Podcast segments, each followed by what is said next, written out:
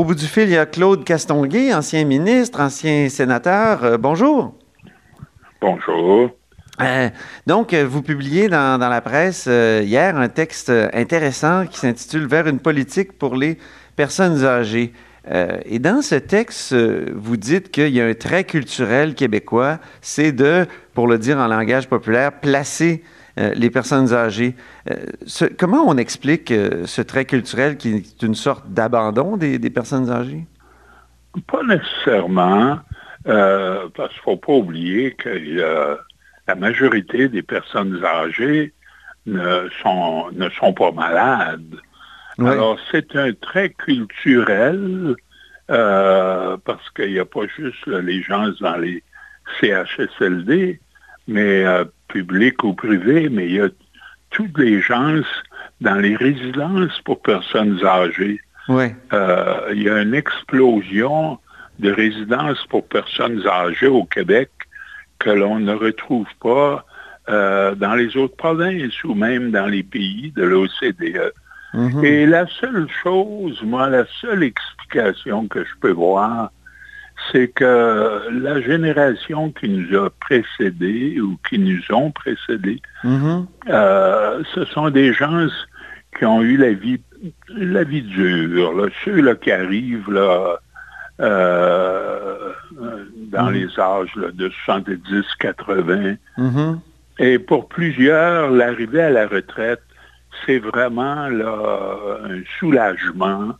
Euh, pour eux, c'est le, c'est l'idée de se retrouver dans une résidence où ils n'ont plus à se préoccuper, euh, mm-hmm. se préoccuper de tous les soucis quotidiens. C'est vraiment une libération. Euh, alors moi, j'expliquerai ça comme ça. C'est probablement pas très valable scientifiquement ou autrement, mais moi, c'est mon explication. Bien. Euh, vous dites qu'il faudrait que les personnes âgées restent davantage à domicile. Il y a quelques années, il y a un ministre, euh, le ministre Régent Hébert, avait proposé euh, une assurance autonomie. Est-ce que vous étiez favorable à cette assurance-là qui aurait favorisé justement le maintien à domicile en, permettant aux gens de dépenser une, somme qui leur serait remise? Oui, mais tout ça ça aurait été très bien si ça avait été commencé il y a 30, 40 ans mm-hmm. et qu'un fonds avait été accumulé. Mais là, aujourd'hui, on est rendu là. Euh, le problème, il est là, il est immédiat et euh, il n'y a pas de temps pour accumuler parce que faut solutionner le problème des gens qui arrivent en grand nombre à la retraite. Oui. Alors, euh, un, régime d'assurance ça peut donner à long terme euh, des résultats possiblement, mais ça créera d'autres problèmes en même temps. Mais le point principal, c'est que ça aurait dû être fait longtemps, comme dans, quelques pays, semble-t-il, mais là, aujourd'hui, il est trop tard. Euh, on est rendu à l'époque où le fonds euh, serait nécessaire et il n'existe même pas, il n'y a pas de ressources dedans. Mhm. Ah oui. Mais quand vous avez créé l'assurance euh, maladie, est-ce qu'il y avait un fonds à ce moment-là? Euh, euh, l'assurance Si on prend votre, votre, raisonnement. Ben, l'assurance maladie, c'est pas une certitude que vous allez être malade le lendemain. Alors que pour les personnes âgées, le présentement, le problème, il est là. là.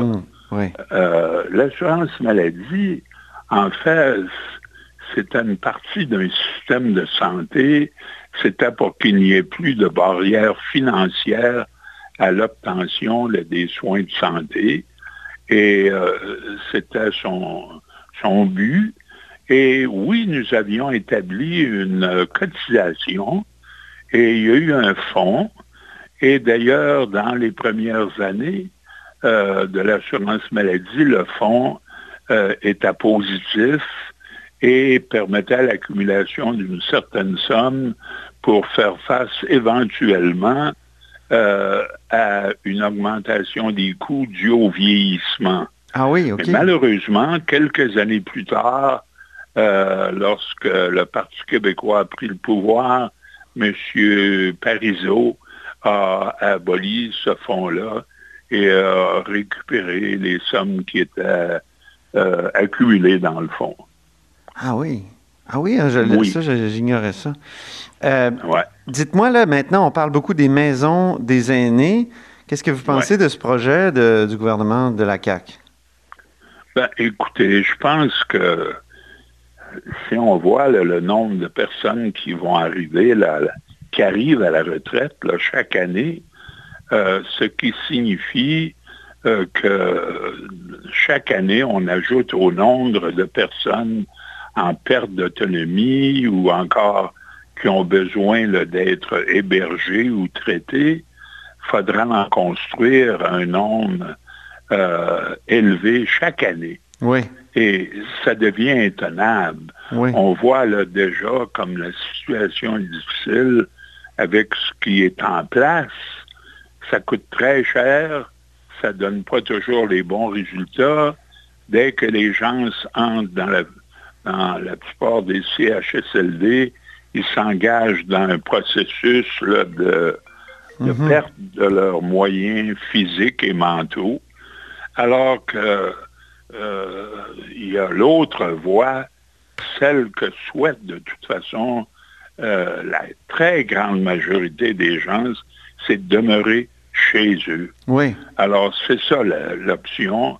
Euh, une option qui est beaucoup plus satisfaisante, mhm. qui répond à l'aspiration des gens et qui, au surplus, coûte beaucoup moins cher que euh, l'hébergement ou euh, les CHSLD. Et, mais, mais, comment on finance cette, ce maintien à domicile? Parce que ça va prendre des soins aussi. si on ne fait pas une assurance autonomie, puis si c'est pas des ben, ça va rentrer dans les budgets. Au lieu de s'engager, comme dans le moment, là, dans les CHSLD où on a trop de monde qui coûte très cher, si on peut euh, euh, renverser ça, cette tendance-là, et diminuer les gens qui vont dans les CHSLD, euh, on va libérer des sommes. Ça coûte euh, d'une 50 à 75% à 100% de plus d'avoir une personne en CHSLD euh, que de lui donner les soins à domicile. Mm-hmm. Alors, cette politique-là, en fait, tient compte de cet aspect-là, de l'aspect financier. Très bien. J'ai une dernière question, historique celle-là. Euh, Monsieur Castonguay, le 29 avril 1970, donc hier, jour pour jour, vous deveniez euh, euh, député de Louis Hébert, si je ne m'abuse. Oui. oui. Et vous avez participé, donc, vous avez participé en politique, vous avez été en politique trois ans, trois ans très intenses, création de l'assurance maladie, euh, crise d'octobre. Si vous regardez le, chemin parcouru euh, depuis 50 ans par le Québec, euh, si vous aviez à, résumer en quelques mots votre, impression, quel est-il? Ben, écoutez, on a succédé au parti de l'Union nationale, l'héritage de Maurice Duplessis parce que le gouvernement que l'on a défait l'élection de 1970, c'était l'Union nationale. Oui, de Jean-Jacques euh, Bertrand. Même si on avait passé quelques années sous la gouverne de Jean Lesage et des libéraux, qui nous avaient donné un bon coup de pouce, il restait encore beaucoup à faire. Oui. Et euh, c'est dans ça que nous nous sommes engagés et euh, le mouvement s'est poursuivi par la suite. Euh, la création d'emplois, l'économie, un meilleur équilibre entre le, mhm. social et l'économique. Et je crois qu'on a fait des progrès énormes. Même s'il nous reste encore du chemin à parcourir, on a fait des progrès énormes comme société. Oui. Bon, ben très bien. Alors, euh, je résume ça par fierté, dans le fond. Vous êtes euh, fier du chemin parcouru? Oui, oui, oui, tout à fait. Très bien. Je vous remercie beaucoup, Claude Castonguay.